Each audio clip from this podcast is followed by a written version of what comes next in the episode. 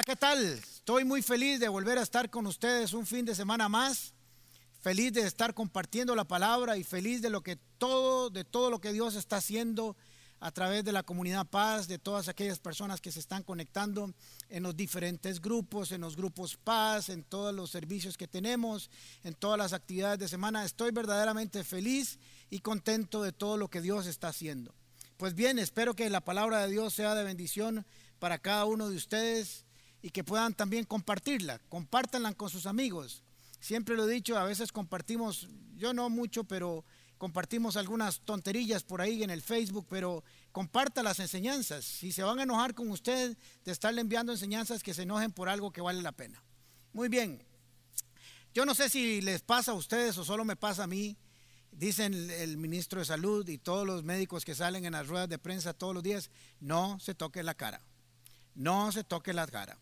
Pero es que me monto al carro y voy a los 100 metros de la casa y me pica de aquí, aquí, aquí, aquí, los ojos, la nariz, la boca, los labios, las muelas, los dientes, la lengua, todo es impresionante. No sé si es psicológico, pero apenas salgo de la casa es una picazón y llego y entro y se me quita.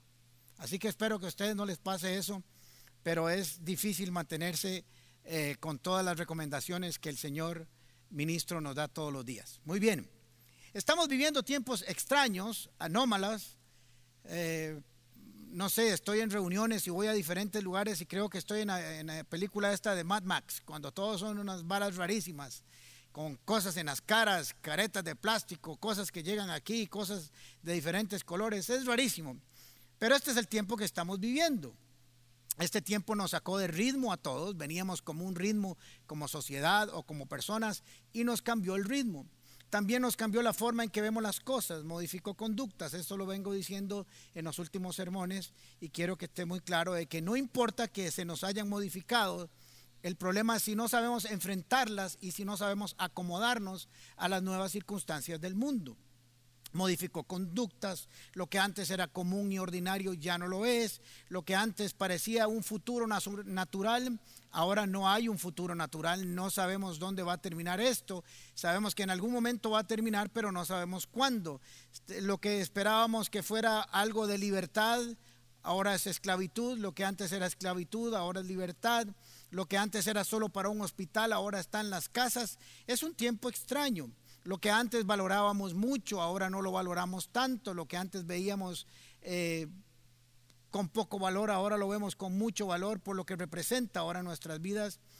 En fin, hay tantas cosas que están cambiando y se están modificando casi diariamente. Las noticias, la información, la medicina, lo que sucede en diferentes lugares del mundo nos tiene constantemente en una expectativa de cambio. Espero que ese cambio para su vida y para la mía sea un cambio para bien. Y de esto se trata esta enseñanza. ¿Cuántos estaban cansados de llevar a sus hijos a la escuela todas las mañanas? Hoy algunos pagarían por ir al supermercado, algunos pagarían por llevar a sus hijos a la escuela, algunos pagarían por salir de su casa para ir a trabajar, algunos estaban pidiendo vacaciones, bueno, ahí están de alguna manera, algunos querían que sus esposos estuvieran más tiempo en la casa, ahora los quieren echar con el camión de la basura y que se lleve el camión de la basura y al marido de una vez. ¿Por qué? Porque hay, hay, hay una modificación de conducta que no estábamos acostumbrados y estábamos esperando que un cambio de trabajo y algunos les cambió drásticamente, lamentablemente. Estaban aburridos de ir a trabajar y ahora están queriendo y diciéndole, Señor, quiero más trabajo. Algunos estaban diciendo, Señor, quiero un cambio en mi empresa, quiero una reestructuración, estoy aburrido de hacer las cosas como hago. Y el Señor hoy nos dice, bueno, ahí está, use su ingenio, póngalo a caminar, haga algo con ello. Así que como seres humanos siempre estamos queriendo, en principio, ir hacia adelante, tener un cambio, tener una transformación, experimentar cosas nuevas. Sobre todo las últimas generaciones siempre quieren un cambio, nunca están contentos, entran a un trabajo y a los tres meses ya quieren cambiar porque están aburridos y no quieren hacer eso el resto de la vida y solo tienen tres meses de hacerlo. Pero bueno, sabemos que son generaciones. Pero de alguna manera también el ser humano, aunque quiere cambio y transformaciones, siempre se niega a ser transformado por los demás. Siempre quiere que sea un cambio como yo quiero, como yo espero y cuando, cuando yo lo quiera y no cuando me lo impongan. Las iglesias también orábamos por mucho tiempo por tener una forma diferente de hacer iglesia. Flora y yo y nuestro equipo de trabajo siempre estamos orando, Señor, enséñanos una nueva forma de hacer iglesia, enséñanos una nueva estrategia. De eso enseñé varias semanas. Con estrategia y consejo se gana la guerra. Así que el Señor nos dijo, bueno, ahora sí es un tiempo para hacer una nueva estrategia. Miren lo que dice Eclesiastés capítulo 7, versículo 10. Nunca preguntes por qué todo tiempo pasado fue mejor. No es de sabios hacer tales preguntas. No es de sabio hacer tales preguntas. La nueva, la nueva traducción viviente dice, no añores viejos tiempos, no es nada sabio. Y la Dios habla hoy, dice, nunca te preguntes por qué todo el tiempo pasado fue mejor, pues esa no es una pregunta inteligente. No es una pregunta inteligente, dice la sabiduría de Eclesiastés, preguntando si todo tiempo pasado fue mejor o no fue mejor. No es importante. Porque la vida siempre trae cambio y trae transformación. Siempre nos trae y nos presenta nuevos retos. Algunos quieren volver atrás, pero solo a volver a hacer lo mismo. Y eso no tiene sentido. ¿Quién ha dicho que todo tiempo pasado fue mejor? Ya sabemos que cada vez la vida nos presenta algunas dificultades, pero siempre está transformándose y cambiándose. Así que nosotros tenemos que entender que hay preguntas que no se hacen y es necesario hacerse las preguntas correctas las preguntas adecuadas traen respuestas adecuadas en principio. Para algunos este tiempo de pandemia los va a marcar para el resto de su vida dolorosamente. Muchas personas en el mundo y en nuestros países han perdido gente, seres queridos, y eso lo lamentamos mucho. Algunos van a ver desaparecer sus empresas, otros van a perder sus trabajos, pero ¿qué va a pasar después? No lo sabemos. Pero si, sabemos leer los tiempos y aprovechar las oportunidades, podemos lograr grandes cosas con la ayuda del Señor. Lo que este versículo de Eclesiastés nos enseña es que necesitamos leer correctamente los tiempos y las épocas para encontrar la respuesta correcta. Si tenías una empresa, si tenías un empleo, si tenías algún emprendedurismo y ya no está, la Biblia nos dice, no llores por eso.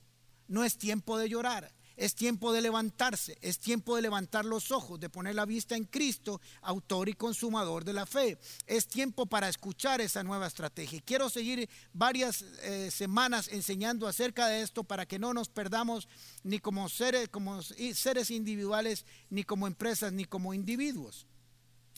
Entender que Dios nos da una capacidad para construir cosas nuevas, tanto a nivel personal, como a nivel empresarial, como iglesia, en lo espiritual. Creo que todos hemos tenido, no sé si usted lo ha aprovechado hasta ahora, pero yo lo invito para que lo aproveche, para tener una verdadera transformación espiritual en este tiempo. Hemos tenido tiempo de sobra, al menos eso pienso yo, para descubrir cosas nuevas de Dios, para descubrir nuevas operaciones de Dios, para sanar cosas en nuestras vidas para descubrir pasajes bíblicos que nunca habíamos leído, para oír la voz del Espíritu que nunca habíamos escuchado, para ver cosas que Dios quería ponernos delante de nosotros para una visión de futuro. Mire lo que dice Jeremías 29, capítulo 11. Porque yo sé los, planes que tengo para ustedes, afirma el Señor. Esto no está en sus textos. Planes de bienestar y no de calamidad, a fin de darles un futuro y una esperanza. Esto es muy importante.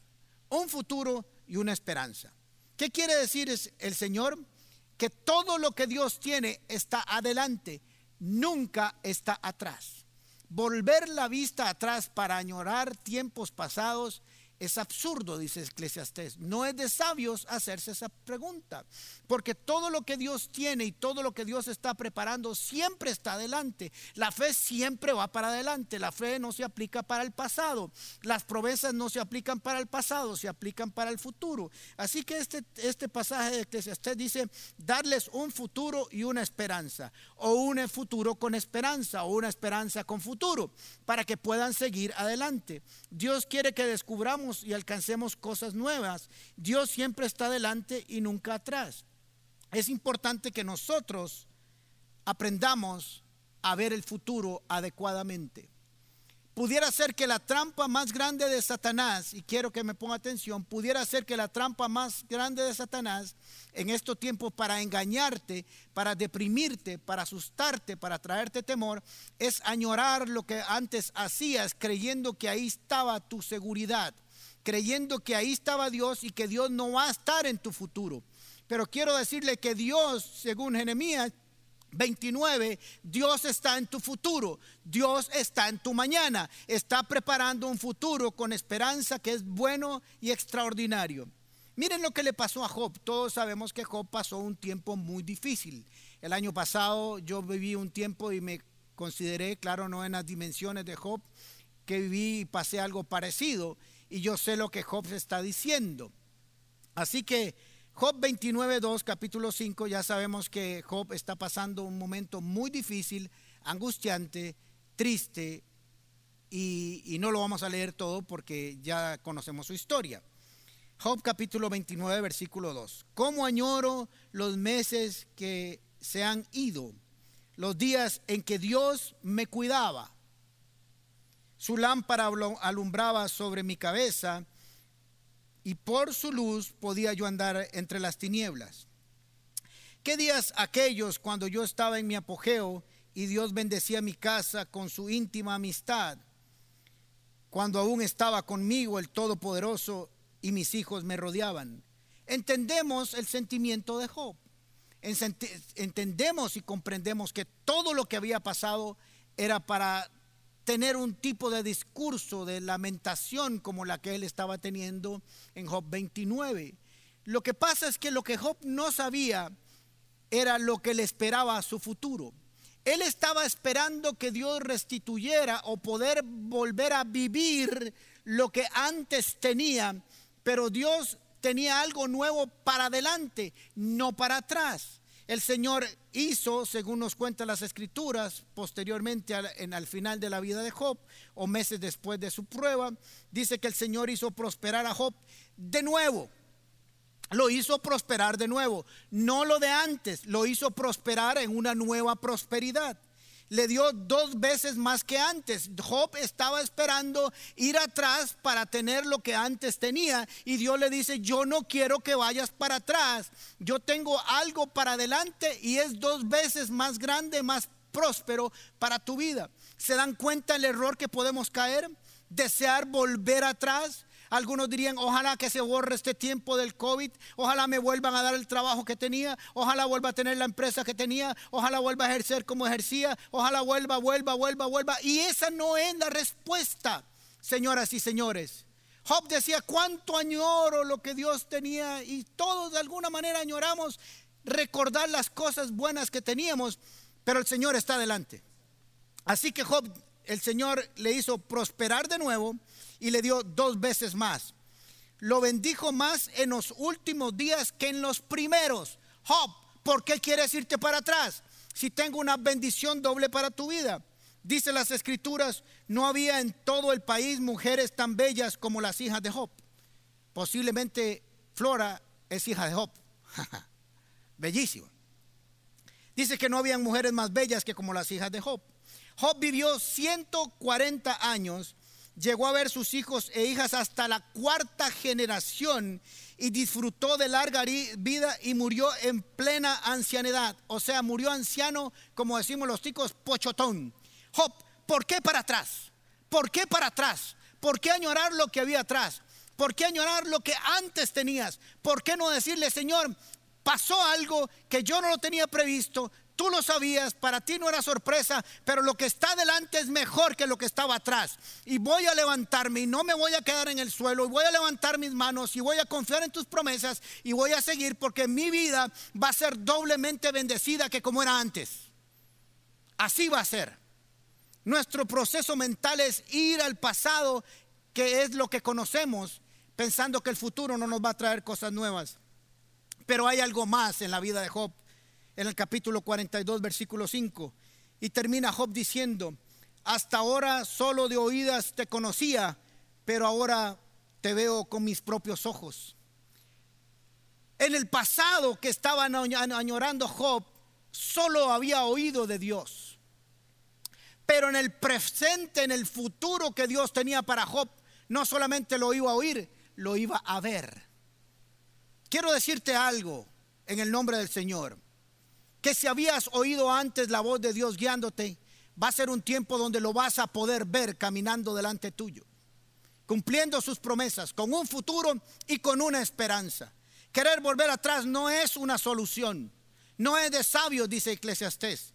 Lo correcto es que busquemos la voluntad de Dios en lo que tiene adelante y confiar que sus planes son buenos, son de bienestar y prosperidad para darnos ese futuro, ese mañana, ese dentro de un año, dentro de dos años, dentro de 20 años, donde vivirás y tendrás una mejor calidad de vida, tendrás una empresa mucho mejor, más próspera, más linda que la que tenías antes, tendrás un trabajo mejor remunerado, mejor eh, más entretenido, más dinámico que el que antes te estabas quejando.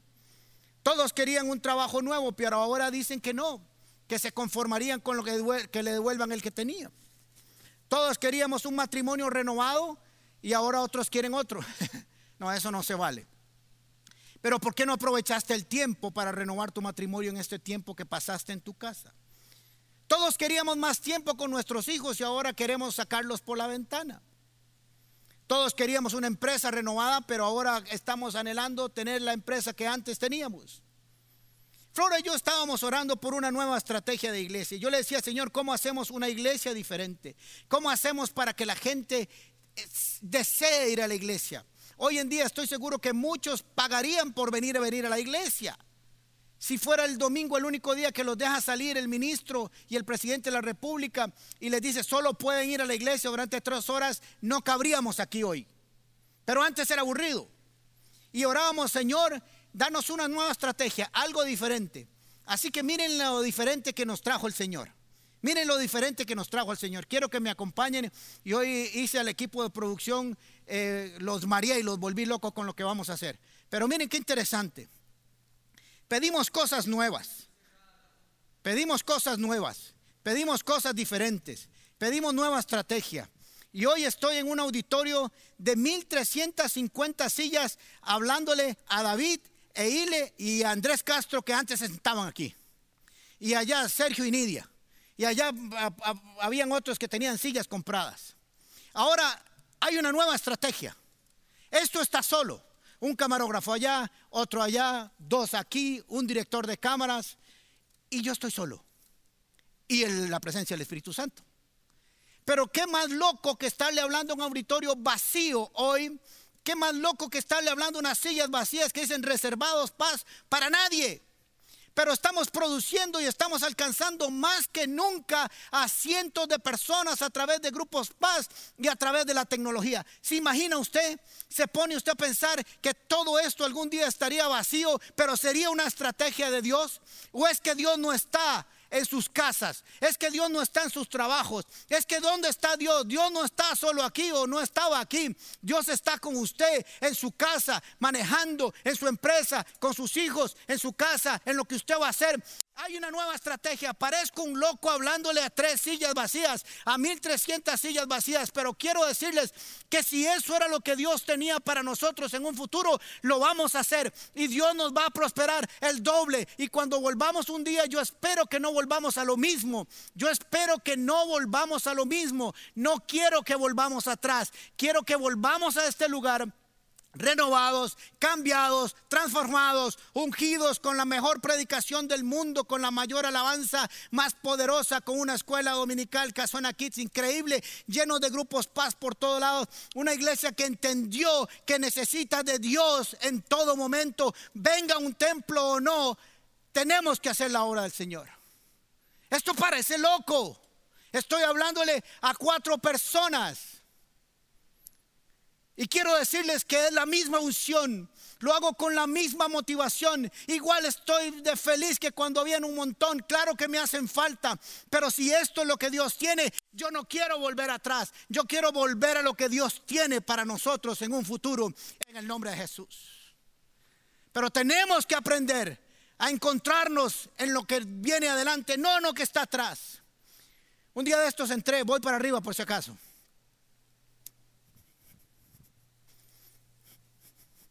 Muy bien, ya estoy de vuelta. Los volví locos a los camarógrafos, pero no importa. Gracias. Son increíbles estos equipos de media, no paramos. Un día esto reuní a todo el equipo de trabajo y les dije, señores, la iglesia cambió. No sé en cuánto y en cómo, pero ya hay cambios. Así que les dije, este auditorio lo vamos a convertir en un set de televisión. Si la iglesia va a salir por meses produciendo contenido como el que estamos haciendo, lo vamos a mejorar. Y si tenemos que comprar equipo, lo vamos a comprar. No es tiempo para comprar, no sobra la plata, estamos contando los colones. Pero quiero decirles algo, si hay que hacerlo, nunca dependimos de esta iglesia del dinero para hacer las cosas. Si tenemos que hacer más sed de televisión, si tenemos que comprar más luces, si tenemos que seguir dándole de comer a los necesitados, estamos repartiendo casi 400 raciones de comida al mes, lo que nunca habíamos hecho. Es una nueva dimensión de iglesia. Pero si tenemos que cambiarnos, vamos a cambiar. Quítenme estas sillas, pónganme aquí, tráiganme aquí, quiten allá. Vamos a cambiar todo esto. Vamos a trabajar con lo que tenemos hoy y con eso lo vamos a lograr. Hmm. Hermosísimo. Algunos decían, no tengo tiempo para una casa paz. Es que tengo, es mi casa muy pequeña, ahora usted puede tener en una pantalla 100 personas. Ya hay una excusa para, para, decir que usted no puede tener un grupo paz o puede ser de un grupo paz. Tiene que desplazarse solo la distancia de una, de una, de una mano para estripar un enter y hacerse parte de un grupo paz. Siempre hemos puesto excusas para cambiar. Yo quiero decirles que Dios ha traído un cambio en tu vida. Y si no sabes leer los tiempos, te va a quedar como eclesiastés. Queremos ser transformados, pero no a la, forma de Dios, sino a nuestra forma, y por eso no nos gusta. Dios trae cosas de que manera que no entendemos. Tenemos pensamientos mezquinos acerca de Dios. Creemos que Dios está limitado y no es así. Dios puede hacer mucho más con lo que tienes ahora que con lo que tenías antes. Te lo voy a repetir. Dios no solamente puede, sino que casi que te lo estoy profetizando. Dios va a hacer con vos más que lo que antes hacía con lo que mucho que tenías. Puede ser que antes decías, tengo todo este montón y Dios lo puede hacer, pero quiero decirte que Dios no necesita mucho, solo necesita que creas que Él puede hacer grandes cosas con lo que tienes en tus manos. Y esto es muy importante que, lo entendamos, que Dios no necesita muchas cosas, necesita mucha gente creyendo, mucha gente creyéndole. A Moisés le preguntó cuando Moisés estaba cada rato diciendo, no, que si voy, que no voy, que, pues sí, que no, que, pues que no voy, que, que, que sí, que, no, que el faraón, que, venga, que no, que yo, que usted, que... Y le dice, a ver, a ver, ¿qué tienes Moisés en tu mano? Y le dice, una vara. Pues dejaste varas y vamos a trabajar con esa vara. Esa vara de Moisés era como un celular moderno, hacía de todo. Y con eso lo hicieron. Cuando le dijo a sus discípulos, vamos a darle de comer a cinco mil, seis mil, diez mil personas, ocho mil personas, dijeron, no tenemos tanto, no tenemos un supermercado cerca, no tenemos una bodega cerca, no tenemos un, un contenedor de comida. Dijo, pues, ¿qué es lo que tienen? Cinco pancitos y unos pececitos pues con eso es suficiente. Yo no necesito mucho, necesito solo que alguien esté dispuesto a hacer con eso lo que yo quiero que hagamos. Ahora miren qué interesante cómo nosotros nos puede afectar el estar viendo hacia atrás. Voy a leerles, voy a hacerles un contexto muy rápido del texto que vamos a leer. El rey de Ciro da una orden para reconstruir las murallas y el templo de Jerusalén. Habían estado en 70 años de cautiverio en Babilonia. El rey Nabucodonosor se los había llevado en cautiverio y el rey Nabucodonosor había destruido el templo y había destruido las murallas y había dejado prácticamente Jerusalén y el templo desolados. Así que el rey Ciro, tocado por Dios, le dice que él va a construir el templo y hace un decreto y le dice a todo el mundo que quiera ir, les da plata, les da recursos, les da de todo. Qué bueno, 70 años sin adorar al Señor, 70 años sin sacrificar en el templo, 70 años sin vivir en la ciudad santa, 70 años sin estar en el templo de Salomón, el cual había sido algo maravilloso. Ahora estaban por poner los cimientos, estaban cumpliéndose una profecía. Dios había tocado el rey de Persia para mover hacia un favor hacia los judíos para que reconstruyan el templo. Y miren lo que pasa cuando uno tiene la visión equivocada. Esdras capítulo 3 versículo 11 y 13. Todos daban gracias al Señor y a una le cantaban esta alabanza. Dios es bueno, Su gran amor por Israel perdura para siempre. Y todo el pueblo alabó con grandes aclamaciones al Señor porque se habían echado los cimientos del templo. Gloria a Dios. Estaban cumpliéndose la promesa, la profecía que ya Jeremías había dado hace muchos años, se estaba cumpliendo. Estaban volviendo al templo, estaban echando los cimientos. Esto era un milagro de donde venía el que se estaba moviendo para la reconstrucción. Versículo 12. Muchos de los sacerdotes y levitas y jefes de familia que eran ya ancianos y que habían conocido el primer templo, prorrumpieron en llanto cuando vieron los cimientos del nuevo templo, mientras muchos otros gritaban de alegría y no se podía distinguir entre los gritos de alegría y las voces de llantos, pues la gente gritaba a voz de cuello y el ruido se escuchaba muy desde lejos. Quiero decirles qué estaba pasando. Estaban los levitas, los ancianos, los jefes de la familia, los que eran más viejitos, los que eran ancianos y toda una nueva generación de jóvenes que no habían visto el templo anterior. Así que ahí estaban, ahí estaba lo que llaman la chompipa aquí en el país, este de, traer el cemento, y están echando los cimientos, y están las varillas, y está todo, y está un grupo, ¡ah, qué bueno, qué bueno! El templo se va a reconstruir otra vez. Pero cuando los ancianos, los que conocían el pasado, el pasado, los que conocían el pasado, pongan mucha atención, comenzaron a ver el tamaño y la dimensión de aquel templo, comenzaron a llorar ay, es que este templo no es como el otro. El otro era más lindo. El otro tenía maderas importadas. El otro tenía oro y joyas preciosas y telas hermosas. Pero los que no conocían el pasado, los que no conocían ese templo, estaban felices con lo que tenían porque estaban felices porque nunca habían tenido un pasado que los ustedes estuviera frenando para disfrutar del futuro. Póngame mucha atención, estos ancianos no estaban disfrutando el presente y el futuro por estar pensando lo que había pasado, lo que habían visto en el pasado. Quiero decirte que puedes estar pegado en el pasado deseando que el COVID pase para volver al mismo lugar. Yo quiero decirte que yo quiero que volvamos a este lugar todos juntos, pero no quiero que volvamos a lo mismo. Yo quiero que el Señor traiga algo nuevo. Yo quiero que el Señor nos dé una renovación espiritual, nos traiga una nueva unción. Si tenías una empresa y ya no está, te va a dar una nueva. No era como la de antes, es mejor tu matrimonio va a ser mejor, tus hijos van a ser mejores, te van a pagar más por tus trabajos, vas a ejercer mejor tu profesión, la iglesia va a crecer, no nos vamos a quedar en el pasado. ¿Y cómo lo hacíamos antes? ¿Qué me importa a mí cómo lo hacíamos antes? Es cómo lo vamos a hacer ahora. Ahí habían dos tipos de personas.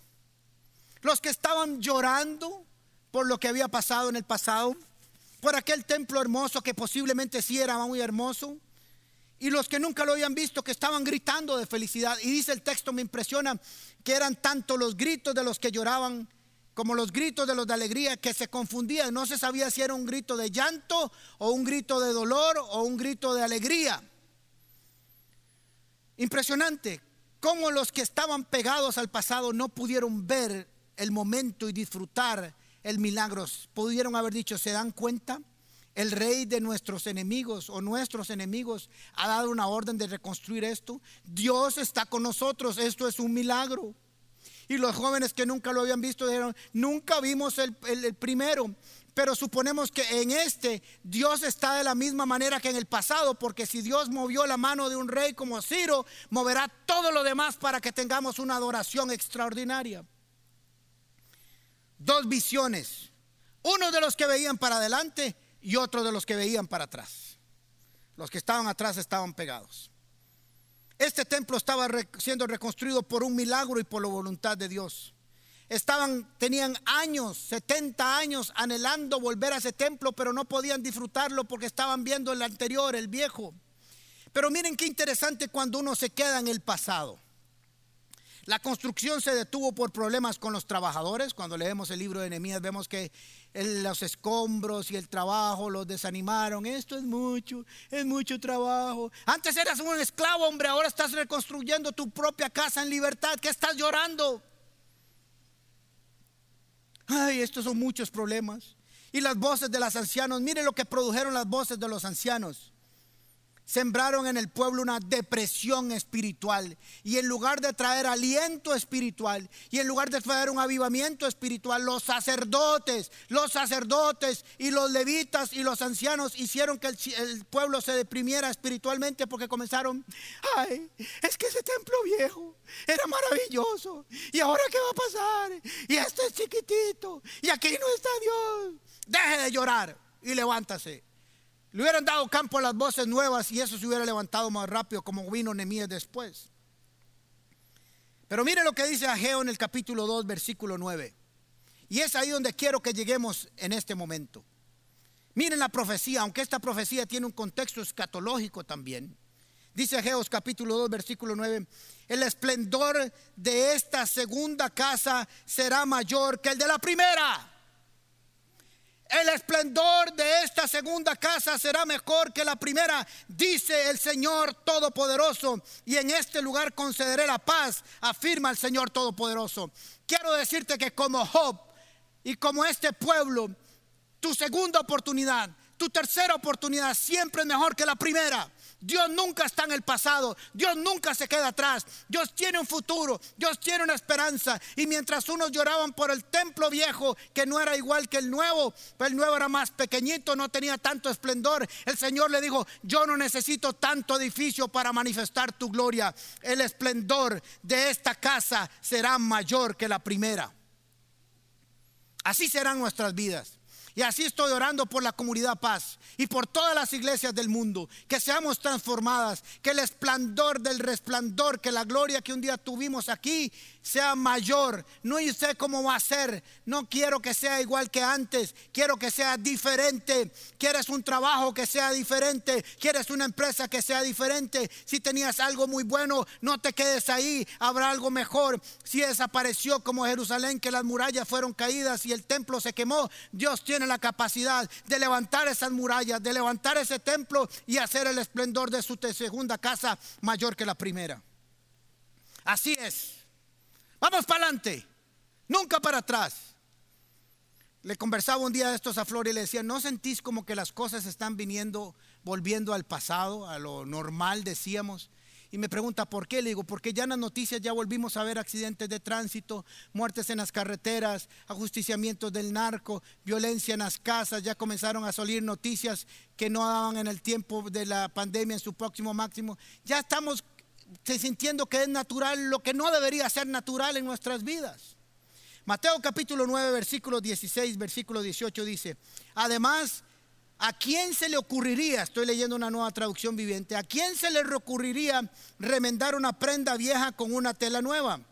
Pues el remedio, el remiendo, perdón, nuevo encogería y se desprendería de la tela vieja, lo cual dejaría una rotura aún mayor que la anterior.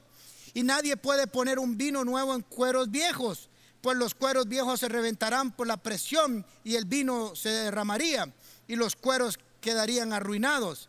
El vino nuevo se guarda en cueros nuevos para preservar a ambos.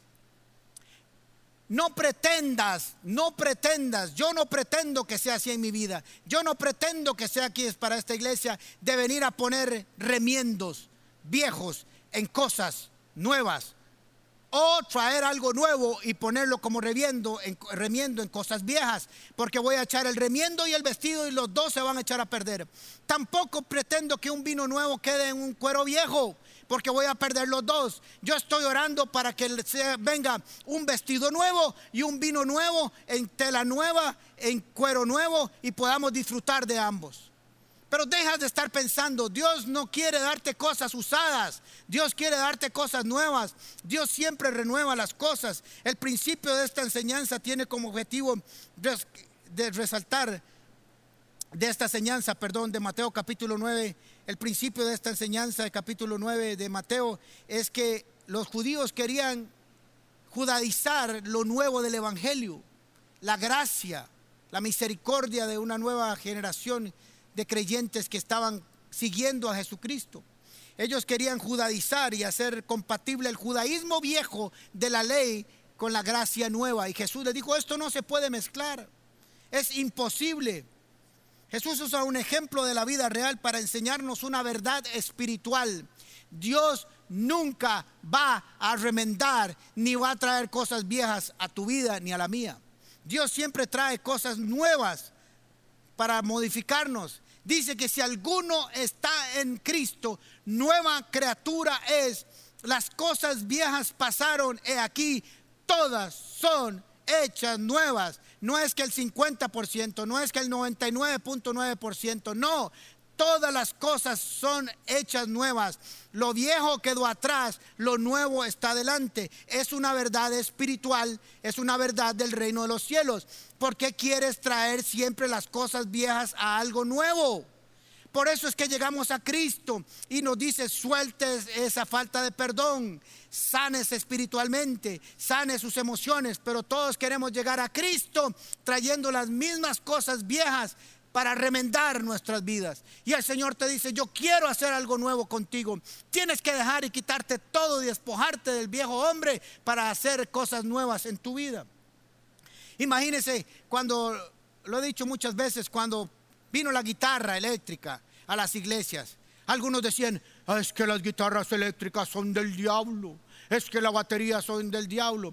Por esas personas que respeto mucho, algunas no las conocí, fue otra generación, todavía estaríamos con una pandereta y con un órgano de viento en las iglesias. No digo que sea mal, pero yo no podría con eso. Algunos estarían todavía solo con panderetas porque la, unción no entendieron que la unción no estaba en la pandereta, estaba en adoración, en alabanza que se hace de corazón, adoradores en espíritu y en verdad, con o sin pandereta, con guitarra o sin guitarra, con luces, sin luces, con batería, con órgano, con sintetizador, con lo que sea, no entendieron que no está ahí. Cuando empezó la televisión cristiana, ah, cuánto criticaron a la televisión cristiana. Y la siguen criticando todavía. Pero ahora le pregunto a ustedes, a los que criticaron por años la televisión cristiana, ¿qué harían sin esa televisión? ¿Qué haríamos hoy sin la internet? ¿Qué haríamos hoy sin la producción de televisión con la cual estamos llegando hoy a su casa? ¿Qué haríamos? Esos fueron pioneros que abrieron el camino para las iglesias. Las iglesias comenzaron a transmitir por televisión porque apareció la televisión cristiana. Comenzamos a criticar a los televangelistas porque pedían plata y nunca supimos cuánto valía producir televisión. Ahora que estamos produciendo aquí les digo que vale mucho dinero. Una camarita de las que ustedes hoy que compramos cosas baraticas, nosotros hay 7 mil, 8 mil dólares en una cámara de, de base. Pero gracias a Dios, Dios nos ha bendecido y podemos salir. Pero no todas las iglesias lo han podido hacer. Criticamos a la iglesia, criticamos la Biblia electrónica. Habían pastores y decían, no, es que la unción está en la Biblia de, de papel. Si no se oye el papel, el Espíritu Santo no está. ¿Y cuánto alabamos hoy por las Biblias electrónicas hoy? Si la unción no está en el papel, en el material, está en el contenido de esa palabra. ¿Cuánta gente va a, restaurantes diferentes y siempre pide la misma comida, aunque sea en restaurantes diferentes? No hemos entendido que Dios quiere darnos cosas nuevas. No hemos entendido que Dios quiere renovarnos. No hemos entendido que Dios quiere que dejemos este pasado. Dios está adelante. Hoy vengo a motivarlos a cada uno de ustedes para decirles, no añoren el pasado. Ahí no está Dios. Ahí estuvo Dios. Y ahí Dios bendijo. Y ahí Dios trajo cosas nuevas. Pero Dios está en el presente. Dios está en el mañana. Tienes que pensar a soltar. No hay forma de agarrar algo nuevo si no sueltas lo viejo. Esa fue la enseñanza de Mateo capítulo 9. No podemos seguir adelante después de una situación como la que hemos pasado. No podemos seguir adelante bajo los mismos sistemas, bajo los mismos temores, bajo las mismas costumbres, bajo las mismas prácticas, bajo los mismos valores. Yo te voy a decir, amigo y amiga que me escuchas, donde quiera que estés escuchándome, sobre todo a mis queridos amigos y hermanos e hijos e hijas de la comunidad Paz, yo espero que este tiempo del COVID no haya pasado en vano por tu vida. Me dolería mucho. Si no sales de este camino como mejor persona, como mejor creyente, como mejor esposo, como mejor esposa, como mejor hijo, más ungido, más lleno de Dios, con más lectura bíblica, con más adoración, con más lectura de Dios, con mayor servicio, inscrito en un grupo paz, haciendo algo por el reino, lástima que perdiste el tiempo de prueba. Y si no salimos como iglesia renovados a una renovación espiritual, lástima que perdimos el tiempo. Tenemos que dejar prácticas, valores, costumbres, temores, sistemas que tienen que quedarse atrás. Tenemos que entender que hay cosas que tienen que cambiar, que ya cambiaron y que no van a volver. Y no importa si no vuelven. A mí no me importa si hay cosas que no volvieron de las costumbres, de las prácticas. Yo quiero que lo que ahora tenga es porque Dios me lo envió. Porque aprendí algo en el camino. Porque usted aprendió algo en el camino. Las cosas del pasado se quedan atrás. Yo no espero que volvamos a tiempos antes del COVID. Yo vengo que vengamos a tiempos de renovados, de esperanza, de salud espiritual, de renovación espiritual y de crecimiento espiritual. Cuando Moisés iba a entrar a la tierra prometida, el Señor le dijo, Moisés, no entras. Y no está así en las escrituras, pero esto ya saben, a mí me gusta dramatizarlo. Y le dice, Señor, ¿por qué no entra? ¿Por qué no voy a entrar?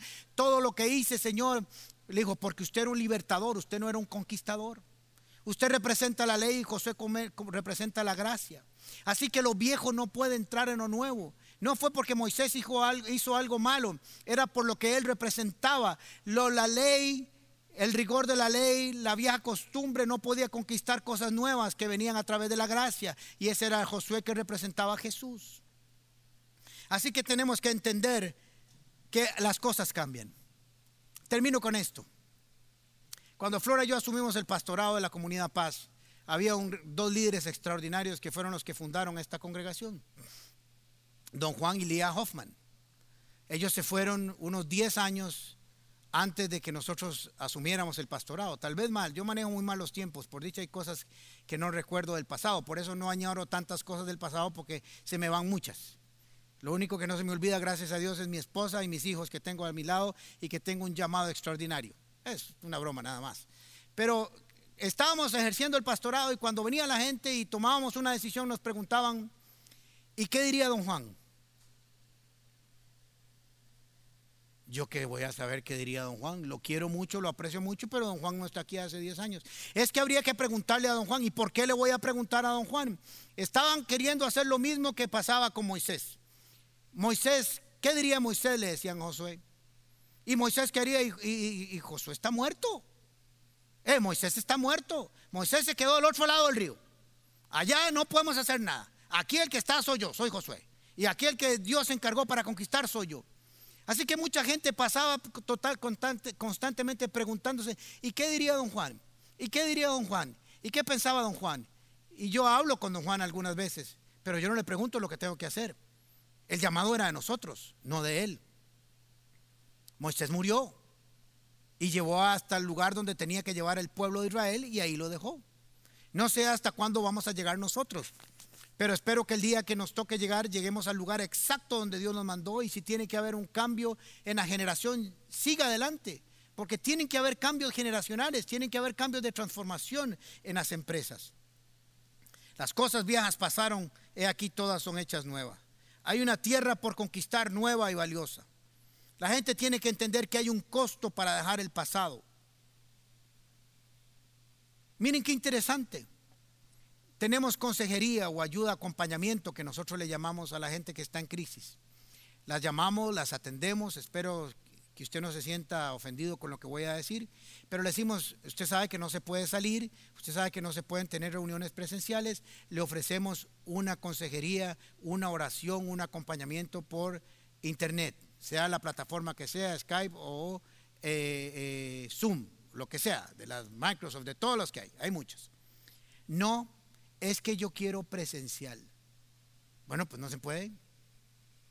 Esperamos con el amor del Señor que el Señor lo soporte y lo aguante hasta que podamos vernos, pero se niegan. Así va a pasar con muchas personas. Había, viera lo que nos costó que la gente lograra asumir grupos paz por internet. Y ahora estamos con más de 950 personas, lo motivo para que se unan grupo que están llevando estudios bíblicos y que están siendo bendecidos con eso. ¿Para qué pongo estos ejemplos? Para decirte que el primero que debe cambiar para que llegue el cambio es usted. Y no añore tiempos pasados. Dice Eclesiastés que no es de sabio hacerse esas preguntas. Te puede pasar lo de, lo de Jacob, lo de Job, perdón, que estaba pensando y añorando todo lo que había pasado atrás y todo lo que tenía bonito. Y aunque pasó un tiempo muy difícil y doloroso que no quisiera yo nunca pasar, dice que Dios lo bendijo el doble, que lo multiplicó, que lo prosperó más que antes, que sus hijas eran totalmente eh, bellas y hermosas, que vivió 140 años, que creció, que vivió en plena eh, ancianidad y, tuvo, y pudo ver las cuatro generaciones de su descendencia. Eso es un Dios de futuro y de esperanza.